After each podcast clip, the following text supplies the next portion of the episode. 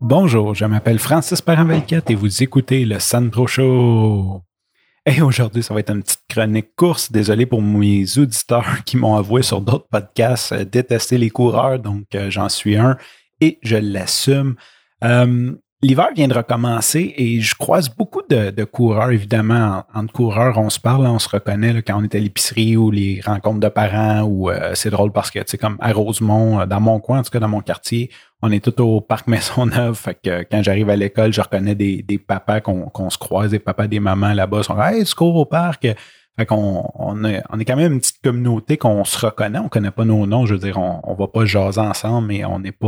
Euh, pas des amis, mais euh, quand on se croise, maintenant à l'épicerie ou peu importe, on, se reconnaît euh, de visage. Et euh, ça fait plusieurs personnes à qui je parle du parc, justement, comme d'entraînement, puis qu'on va parler d'entraînement l'hiver et qui ne connaissent pas le jardin botanique, qui ne savent pas que c'est l'endroit à aller, selon moi, c'est l'endroit à aller l'hiver. pourquoi? Parce que c'est simple, le jardin botanique ont leur propre équipement pour déneiger. Donc, ils s'occupent eux-mêmes de leur déneigement et comme ils ont euh, grosso modo 4 km de, terrain, ben c'est déneigé vite. Donc souvent, je vais courir jusqu'au jardin.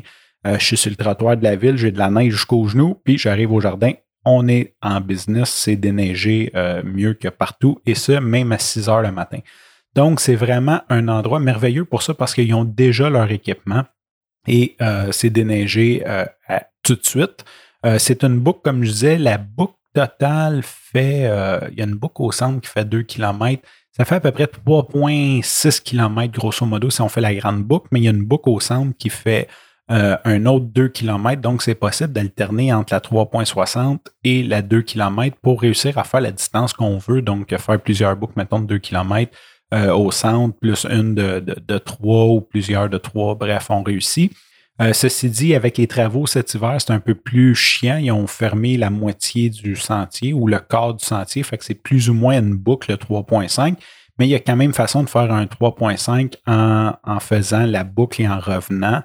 Euh, donc, c'est pour ça que je voulais vous parler de ça, parce que si vous voulez courir à Montréal euh, l'hiver, pour ceux qui voudraient s'adonner ou ceux qui, qui ça par hasard, et que vous voulez courir, commencer à courir l'hiver à l'extérieur, c'est vraiment un endroit magnifique.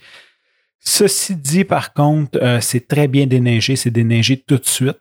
Euh, par contre, c'est une gang euh, de grano, le jardin botanique. On s'entend donc qu'ils ne mettent très, très, très, très rarement de l'abrasif. Donc, ils vont pas mettre de sable, de sel ou de roche abondamment. Donc, quand c'est de la neige, ça va bien, c'est déneigé tout de suite. Par contre, quand c'est du verglas, euh, attache ta tuque, mets-toi des crampons. C'est sûr qu'on devient habitué aussi, là, on amène nos crampons quand on le sait. Et euh, aussi à la fonte des neiges. Donc, euh, quand ça commence à fondre, tu sais, une journée ça fond, l'autre journée ça gèle, là, au mois de mars, là, une journée fait 7, l'autre journée fait moins 7. souvent, ce qui arrive, c'est que la, piste devient comme mouillée et gèle pendant la nuit, donc ça devient une noire. Donc, ces jours-là, les crampons peuvent être de mise. Mais sinon, c'est une belle boucle fermée. On a vraiment l'impression d'être dans le bois, surtout des journées enneigées, c'est merveilleux. On a l'impression d'être en pleine forêt, mais on est en plein milieu de la ville. Et euh, c'est ça, le parcours est magnifique, c'est déneigé. Euh, c'est gratuit aussi à partir du mois de novembre. Je ne sais pas exactement la date, mais je sais que jusqu'au 15 avril ou au 15 mai, on n'a pas besoin de payer pour rentrer au jardin botanique, ce qui serait très chiant, même si vous avez une carte là, euh, Accès Montréal ou une carte Jardin botanique parce qu'il faut passer au point de contrôle pour faire la boucle. Il y a comme deux, deux entrées, deux sorties. Et c'est généralement, la porte est ouverte à partir de 6 heures le matin. À 6 heures le matin, c'est ouvert.